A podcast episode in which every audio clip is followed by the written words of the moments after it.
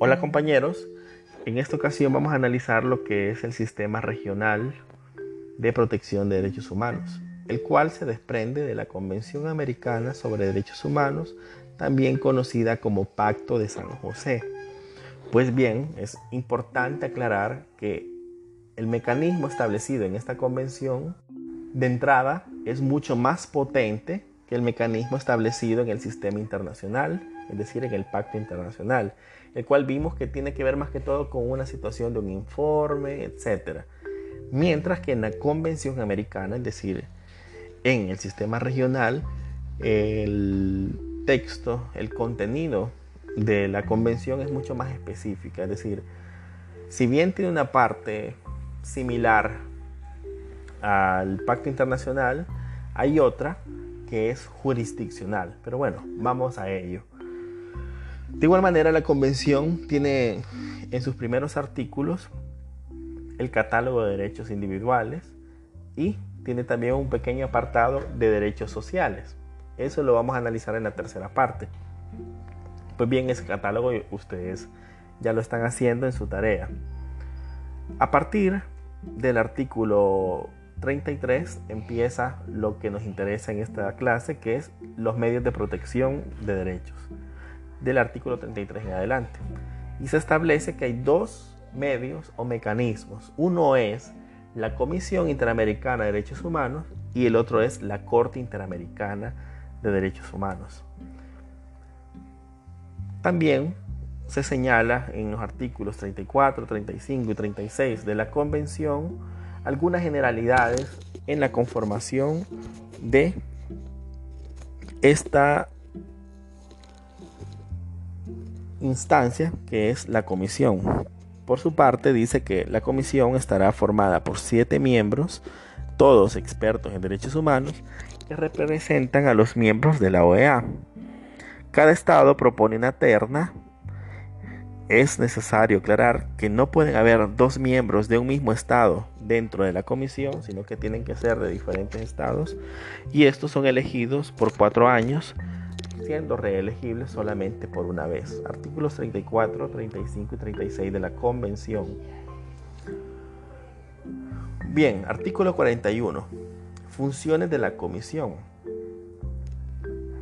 Esta instancia o este mecanismo estimula, tiene como finalidad estimular la conciencia de derechos humanos en los estados parte, es decir, se reúne con los estados, les recomienda, habla de la situación de, la, de los derechos humanos en estos países, recomienda la adopción de medidas progresivas, así como prepara estudios e informes que tienen que ver con el cumplimiento de los derechos humanos en los estados miembros de la OEA. Asimismo, atiende consultas de los estados, se puede consultar la interpretación de un artículo, se puede consultar la jurisprudencia de la los antecedentes de la comisión, es decir, algún caso que se parezca a alguna recomendación que se haya hecho a nivel general de parte de la comisión, si puede ser adoptada o no por el país, algún tipo de guía. También actúa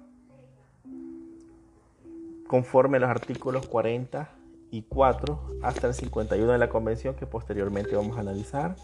Y por último, rinde informe a la Asamblea General de la OEA acerca de las actividades que ha realizado en el año de funciones correspondiente. Pues bien, el actuar conforme al artículo 44 y 51 de la Convención, que es uno de los puntos establecidos en la diapositiva 5, tiene que ver con las obligaciones que se desprenden de los estados en los artículos 42 y 43. Es decir, la Comisión 1 tiene una función evaluadora de la situación de los derechos humanos en los países. Perdón por los gritos, compañeros. En fin. Bien. Los estados tienen obligaciones para con la comisión, puesto que tienen que rendir ciertos informes, tienen que tomar medidas de mejora progresiva y acatar las recomendaciones que son emitidas por la comisión. Otro punto importante es que las recomendaciones, a lo cual llevamos a llegar de la comisión, son obligatorias o son adoptables por todos los demás miembros de la OEA. ¿Cuál es la competencia de la comisión? Uno, aquí hay una ventaja respecto al sistema internacional, puesto que existe la posibilidad de poner denuncias. En el ámbito de la comisión se denominan comunicaciones. Estas deberán contener una descripción de las quejas o denuncias que se hacen por la violación de alguno de los artículos de la convención. Es decir, básicamente le da el poder a los particulares de los estados parte que ante una violación a sus derechos puedan acudir a esta instancia que es la comisión para interponer sus denuncias, cosa que no pasa, recuerdan, en el sistema internacional en la cual solamente hay un, mecanismo de informes y por otra parte una posibilidad de denuncia Estado a Estado que ya dijimos es muy poco utilizado. Además, repite, además de, de ser un particular o una ONG quien inicie un procedimiento, también existe la posibilidad que los estados puedan denunciar siempre y cuando hayan reconocido la competencia para ser denunciados por otros estados. Así que en esta parte sí repite, es decir, sí pueden ser denunciados por otros estados, pero tiene la ventaja que también los particulares pueden realizar sus denuncias. La visibilidad. ¿Qué se requiere para que sea admitida una denuncia? Bueno, para que la comisión diga, sí, vamos a examinar su caso, es necesario que la denuncia o la situación denunciable haya sido ventilada en la jurisdicción nacional y que todos los recursos correspondientes a esta acción hayan sido agotados. Es decir, que si hay algo pendiente, que si se puso un amparo, un habeas corpus eh, o incluso una inconstitucionalidad a cierta ley que afecta a derechos humanos, esta resolución de estos procedimientos no puede estar pendiente. Es decir, es necesario que hayan sido agotados. Dos, que la comunicación a la comisión deberá ser dentro de los seis meses eh, desde que se realizó la última decisión en la jurisdicción nacional. Por otro lado, no debe haber pendiente ningún arreglo, es decir, algún arreglo entre el Estado o algún funcionario que, realizó la violación de los derechos con la víctima. Y por otro lado, se establece en el artículo 46 algunas de las generales del denunciante. Ojo con esto que es el requisito para interponer comunicaciones o denuncias o quejas ante la Comisión Interamericana de Derechos Humanos. Los requisitos previos no serán necesarios cuando uno no se, se, permita acceder a la justicia. Bueno, esto se daba sobre todo en tiempos de, por ejemplo, la guerra civil, donde iban y ponían una denuncia y no les era aceptada porque eh, estaba desaparecido y decían los jueces, bueno, pero yo no sé si simplemente huyó para Estados Unidos, no podemos gastar el papel ni, ni recursos del Estado a nivel judicial para su caso, es decir, le negaban el acceso a la justicia. Así como cuando ya hay un retardo injustificado de la resolución final, es decir, si la resolución final dice, bueno, el amparo se va a hacer en cinco meses, pero ya van tres años y no hay una resolución al amparo, perfectamente el denunciante o el que interpone la queja ante la comisión puede decir, bueno, hay un retardo injustificado, ya está todo, tendría que haberse hecho la resolución hace dos meses y no hace, hace dos años y no se ha no se ha pronunciado la sala, entonces yo considero que hay un retardo injustificado y me voy a la comisión. En ese caso la comisión tendría que aceptar la queja o reclamo. Por último, si no existen recursos para el derecho en comento, es decir, por ejemplo, ante una desaparición forzada que todavía es eh, no es una situación reglada, por ejemplo, o en el caso, bueno, algún derecho que, o alguna situación que se pueda denunciar y que no haya sido regulada, en ese caso, sí, la convención lo estipula, ustedes verán en el catálogo de derechos Eh, a veces la convención habla de más derechos de los que se pueden determinar de manera concisa en la constitución, por ejemplo. Entonces, en ese caso, perfectamente se puede ir a la comisión de manera directa justificando que no existen recursos para el derecho en comento.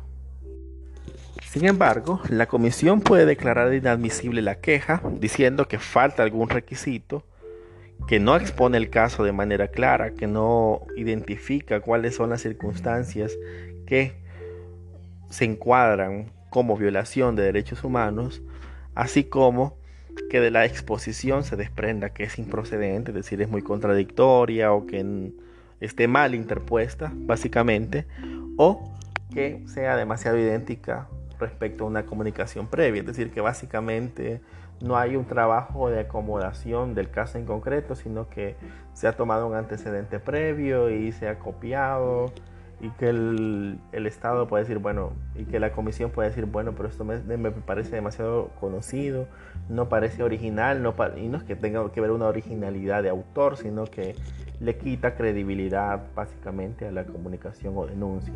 Así que en eso también, en los antecedentes, tiene cierto cuidado la comisión. Pues bien, ahora vamos ahora con el procedimiento específico, es decir, el mecanismo de reclamación. Eh, cuando se pone la queja y es admitida, si cumple con los requisitos del artículo 46, se solicita un informe al Estado. Le dice, mire, hágame el informe, dígame qué es lo que está pasando. En este caso procede igual el informe sombra del que hablábamos en, el caso del sistema internacional.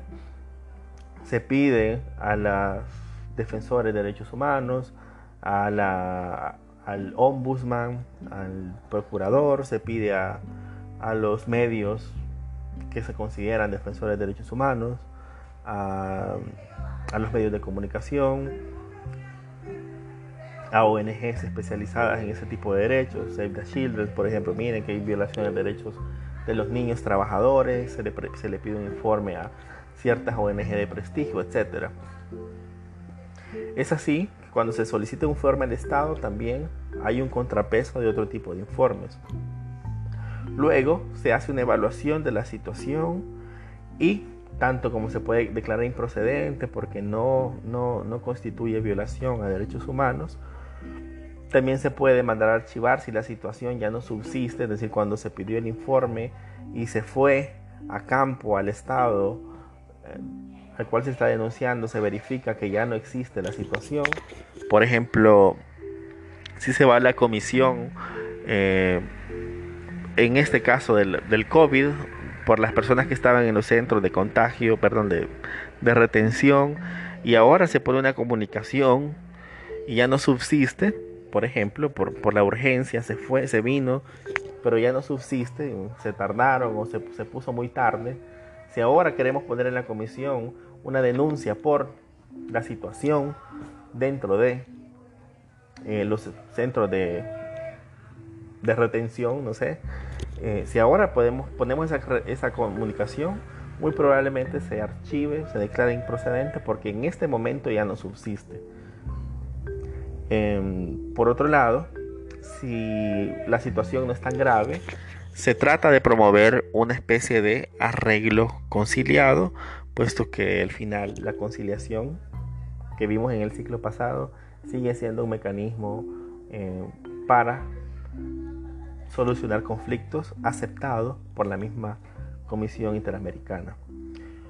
Punto número dos, si en el procedimiento si el caso es demasiado urgente y es grave la situación, se puede ordenar una investigación aún sin el consentimiento del Estado investigado, tan solo a partir de la comunicación. Otra vez el caso COVID, si se te pone, interpone una comunicación, una queja debido a los centros de retención o contagio eh, y vienen, eh, bueno, inmediatamente la comisión puede pedir un informe, puede mandar un investigador, puede tener investigadores adjuntos, independientes incluso, acreditados de la comisión en El Salvador para que vayan, investiguen, verifiquen y manden el informe. Si no han resuelto ahora, eso no es tanto el problema, puesto que eh, tiene carga enorme la comisión, pero si en el momento in situ, por decirlo de una manera, hubo una investigación y se confirmó que hubieron detenciones arbitrarias, violación a derechos humanos, en este momento es posible que se esté preparando una resolución, una recomendación de parte de la comisión.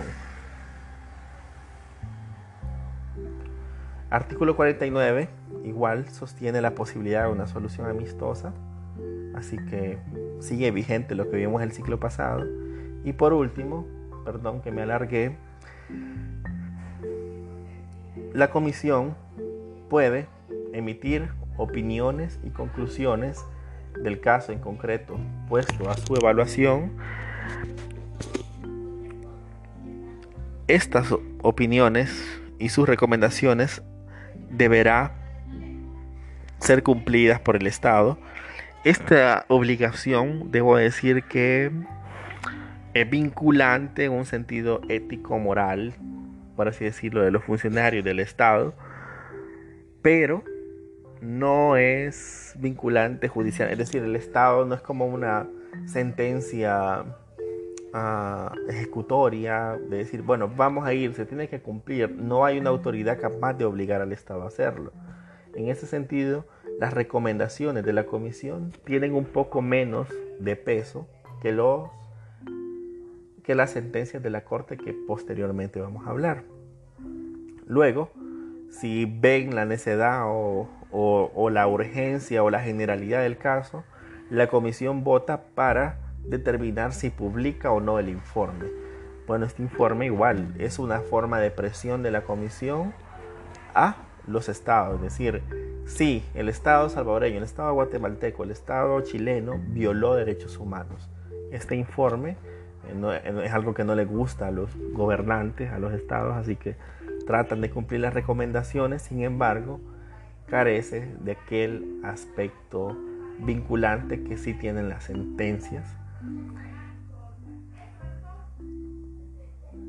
que es una de las características de las resoluciones de organismos jurisdiccionales. Pues bien, el organismo jurisdiccional es la Corte Interamericana que explicaré a continuación. Gracias y son casi 18 minutos, así que bueno, saludos.